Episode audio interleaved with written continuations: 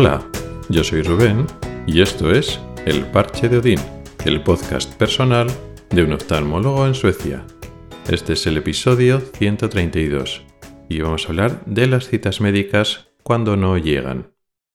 No voy a hablar ahora de la atención primaria de los médicos de familia, que ya arrastraban un problema sistémico intrínseco de funcionamiento que iba empeorando paulatinamente de forma alarmante en los últimos años, que se ha agravado mucho a partir del COVID. Ha habido cambios que en muchos aspectos ha ido claramente peor, pero en este caso voy a hablar de la atención especializada, que es lo que conozco de primera mano, que es lo que pasa en mi especialidad, y en compañeros médicos que trabajan también en hospitales, pues eh, les van pasando más o menos lo mismo. A unos ya les pasaba más antes y ahora ha empeorado. Otros iban bien con el tema de las citas y ahora está empezando a pasar esto. Lo interesante del tema es que no es algo exclusivo de España, también está pasando en Suecia y en general es un problema de muchos países europeos, en unos cuantos, por desgracia, el sistema digamos que siempre ha funcionado así, pero en otros, como en España, no. Tú acudías al especialista, tenías cita, podías acceder al especialista, bueno, nunca cuando querías, porque bueno, cuando tienes un problema sanitario, pues lo quieres de hoy para mañana. Pero el tiempo que podías esperar por un especialista era razonable y ahora, pues bueno, cada vez más. Pero quizá no solo eso, lo que es la primera cita al especialista, sino que hay un cambio más sutil, o por lo menos que va por debajo del radar de muchos políticos, muchos gestores, que llama menos la atención, pero que nos afecta más a los especialistas. Y en última instancia se nota mucho en la calidad asistencial, que es el seguimiento. Como objetivo político muchas veces es que no esperes muchos meses, mucho tiempo, desde que te derivan de atención primaria o desde urgencias o desde una interconsulta, es decir, desde que otro especialista o llega a una interconsulta o una petición de consulta desde fuera de un servicio concreto, póngase oftalmología, pero ponga ahora la especialidad que quiera, y que dicho especialista te atiende. Eso es un objetivo político y es un poco lo que llama la atención. Tuve que esperar tantos meses a que me llegara la cita con el traumatólogo, el dermatólogo, el que sea. Pero un problema igual de importante o a veces incluso más que este es, vale, te ha visto un especialista. A veces te soluciona el problema ese mismo día, con una primera consulta y no hace falta hacer más. Ese especialista pues ha descartado una serie de enfermedades o te ha puesto un tratamiento y no hace falta hacer una revisión, hacer un seguimiento de ese tratamiento, eso pasa, pero la mayoría de las veces hace falta más consultas. Te puede pedir más pruebas o te manda a quirófano o te pone un tratamiento y hace falta una segunda o una tercera o más revisiones. El problema son esos, las revisiones de cuando estás con el especialista. Esto, como digo, pasa por debajo del radar, no se tiene tanto en cuenta por el público general, parece que una vez ya te has metido dentro del servicio en concreto, ya te ha visto por primera vez un dermatólogo, un internista, un digestólogo. Cuando estás ya dentro del servicio, de la especialidad concreta, parece que lo que pase no es tan importante. Es como decir, ya está, ya estoy en tratamiento, ya estoy atendido. Técnicamente sí, pero estos son abstracciones humanas. Podemos tener una gran incertidumbre si nos tiene que ver un especialista de un campo concreto y estamos esperando a que nos vea. Y hasta entonces, pues nadie con ese conocimiento específico nos puede informar o tomar una serie de decisiones, lógicamente, pero parece que ya una vez hemos tenido una primera visita y el especialista pues ha hecho un primer diagnóstico o una primera aproximación y luego ya después, aunque nos pida más pruebas o empiece con un tratamiento y, luego nos cite para ver cómo va ese tratamiento, parece que ya estamos tranquilos, ya estamos a salvo. Y si luego ya después esa prueba que nos ha pedido se retrasa o nos ha puesto un tratamiento de prueba que el especialista, bueno, dice que hay que empezar con ese, pero puede funcionar o no funcionar, pero te quiere ver un plazo corto, vamos a poner un mes, y claro, puede no funcionar y puede que haga falta cambiar ese tratamiento u optar a una cirugía que en principio no habíamos empezado por ella pero si no funciona ese tratamiento hay que operar. En fin, hay muchas opciones, pero ya no estamos tan preocupados. hemos descargado la responsabilidad de nuestra enfermedad en el especialista, que tiene sentido, y estamos más tranquilos. Y sí, estar agobiado y angustiado no está, no está bien. Está bien que podamos compartir el problema con el especialista, pero muchas veces perdemos de vista que si los plazos no se cumplen, realmente estamos igual de desatendidos, entre comillas. Aunque nos sintamos atendidos porque nos ha visto una vez, él dice, bueno, vamos a probar este tratamiento, te ven un mes. Y pasan 6-8 meses y no ha llegado la cita. Y tú no sabes si tienes que seguir con ese tratamiento o no seguir. Y si tienes una enfermedad o un proceso, puede ser que aunque ya hayamos tenido una primera cita con el especialista, esa enfermedad o ese proceso esté igual de desatendido que antes, aunque no lo vivamos así. Porque muchas veces para poder curar, para poder atender bien un proceso, una enfermedad, un trastorno, no es suficiente con una primera cita. Si las citas de revisiones no van llegando adecuadamente, el acto médico, el proceso de atender y curar y tratar una enfermedad no se lleva a cabo correctamente.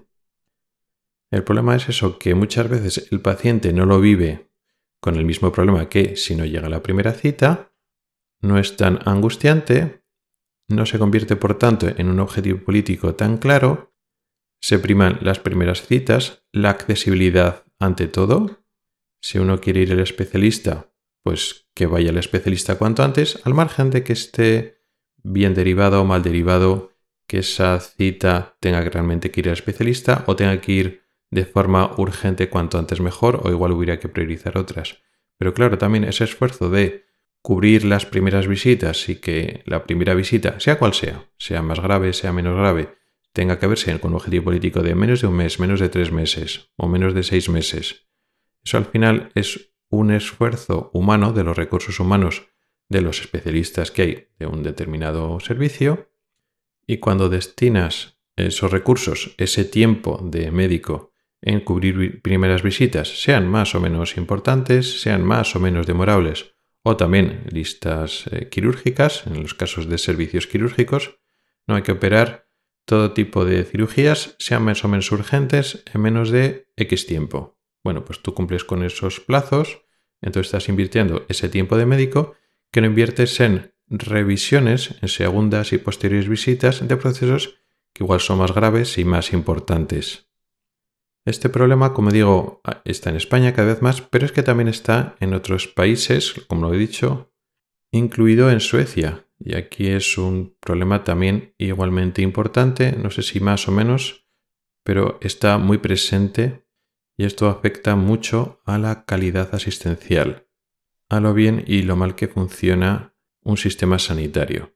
Y el problema es que aquí la responsabilidad queda diluida Claro, si una primera cita no llega, el especialista no puede tener responsabilidad directa porque no ha conocido a ese paciente, no ha, entrado a, tener una relación con ese paciente, con lo cual ahí la responsabilidad queda más claramente fuera del médico concreto que atiende, incluso hasta cierta medida fuera del servicio. Quizá el jefe, el jefe que organiza tiene que responsabilidad porque tiene que ofrecer más consultas donde vean primeros pacientes que derivan a su servicio, pero en general es una cosa un poco más externa.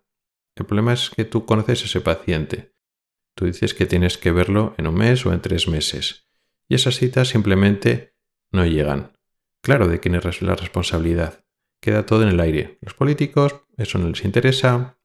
Claro, los pacientes pueden llamar por teléfono, reclamar, y ya son pacientes conocidos, no son pacientes que están esperando una primera cita, sino que son pacientes conocidos por el servicio, por los médicos, por las enfermeras que tienen ya su historial, que tú tienes un diagnóstico. Igual el paciente te llama, oiga, que es que me dijeron que tenía que venir en un mes, han pasado tres meses y no llega la cita. Y tú miras un historial, pues efectivamente, hay una razón médica importante para no demorar esta cita. Y entonces, ¿quién soluciona eso? Claro, si son los propios trabajadores, ya no el jefe de servicio el que lo organice, sino los propios trabajadores que intentan organizarlo como pueden, sin que les den medios adicionales para solucionar esa demanda que de forma natural con en la organización normal pues no se cumple, pues empezamos a doblar citas, a poner los demás, que es una solución muy habitual que ocurre en España. Claro, te lo pones de más, Porque, claro, ese paciente no puede esperar y es lógico. Entonces ya, si es un caso aislado, se ocurre una vez, bueno, pues, pues ya está. Pero como esto es algo que ocurre con muchísima frecuencia, al final el sistema empieza a funcionar así, duplicando citas y metiendo pacientes donde no hay hueco para meter pacientes. Porque ya de por sí, en muchos servicios pasa que las agendas ya están muy llenas, no tienes mucho hueco para atender pacientes extras.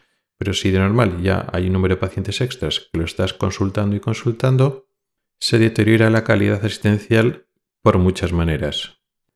Primero porque tienes que ir más deprisa y más estresado, y eso no es la situación ideal para atender algo tan importante como la salud. Eso produce que haya más errores. Los médicos somos humanos y nos podemos equivocar, sobre todo cuando tenemos que hacer las cosas deprisa y corriendo.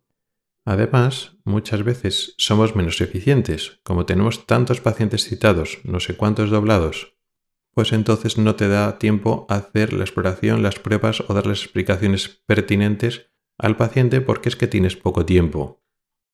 Entonces recitas, al final tienes que recitar para acabar lo que no has podido acabar. O no estás muy seguro, no tienes una gran seguridad en tu exploración, no te da tiempo a pararte y pensar bien y al final lo citas antes, por si acaso, con lo cual esto es una pescadilla que se muerde la cola, esto es un círculo vicioso. Cuanto más estresado vas y más citas se duplican, más número de pacientes por encima de los que puedes ver tienes en la consulta, más recitas, con lo cual más citas generas, algunas que serían innecesarias si tuvieras el tiempo adecuado para cada paciente, con lo cual más carga asistencial. El próximo día tendrás aún más pacientes doblados, más pacientes por encima de los que puedes ver. Además eso genera una situación de estrés, de ansiedad, de fatiga, de burnout y al final pues no estás a gusto porque sí, te puede gustar lo que haces, te puede gustar tu especialidad, te puede gustar ser médico, pero no en estas condiciones, que estás todo el rato estresado, corriendo, con prisas, siempre con la lengua afuera. Al final la gente pues desconecta, se deja de interesar por ese tipo de trabajo y solo quiere cumplir sus horas y irse a casa porque no está disfrutando de su trabajo. O quizá es el concepto del trabajo de la pública, que es ver muchos pacientes de prisa y corriendo, y solo es en la privada donde puede tener más tiempo y tiene más dedicación. En cualquier caso, por muchos aspectos, se deteriora la calidad asistencial, no solo por el retraso de los pacientes, porque esto al final no lo soluciona. Vemos que es un círculo vicioso y que genera a su vez más citas, es un círculo de ineficiencia.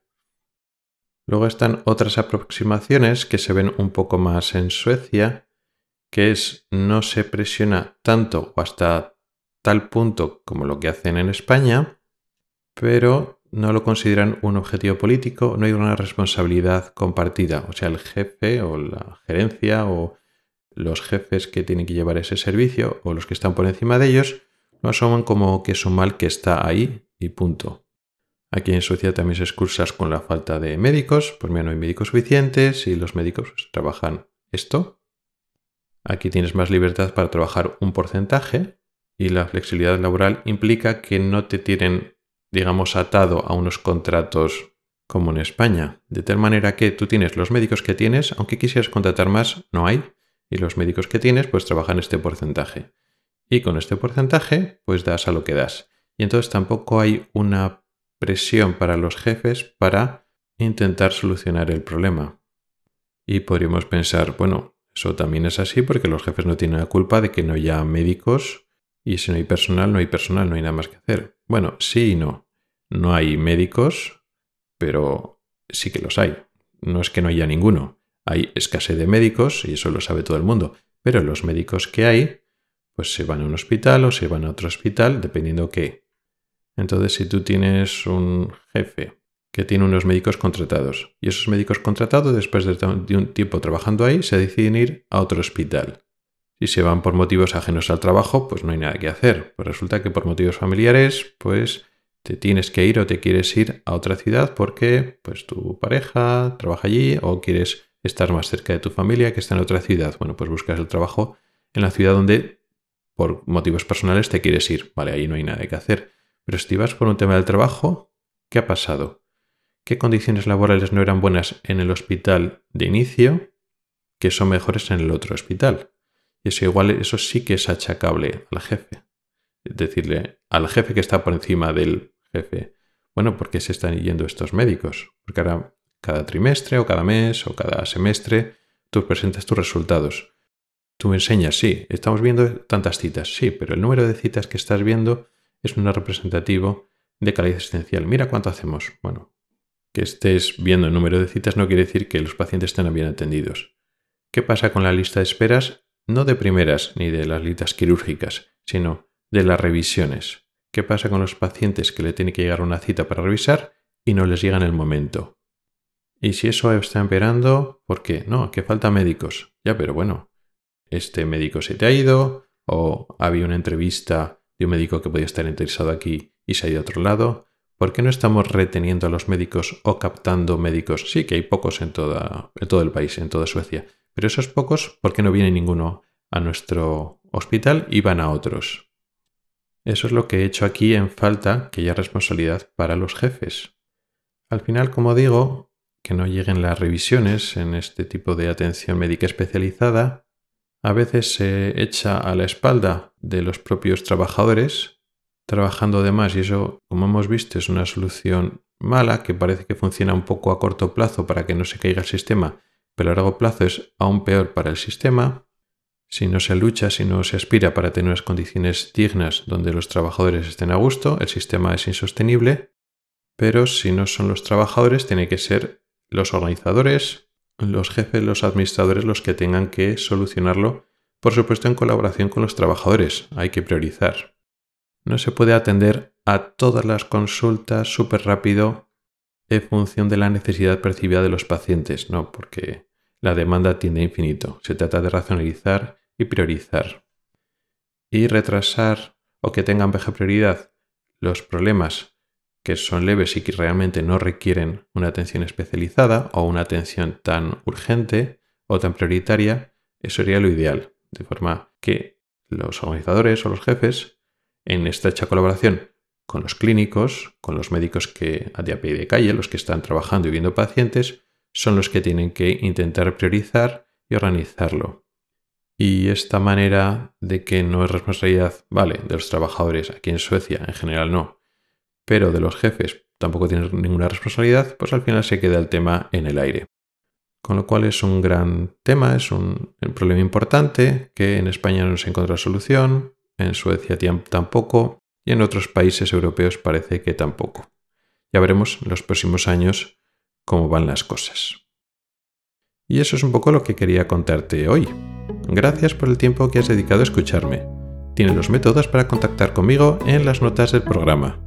Nos oímos la próxima semana. Hasta el próximo episodio.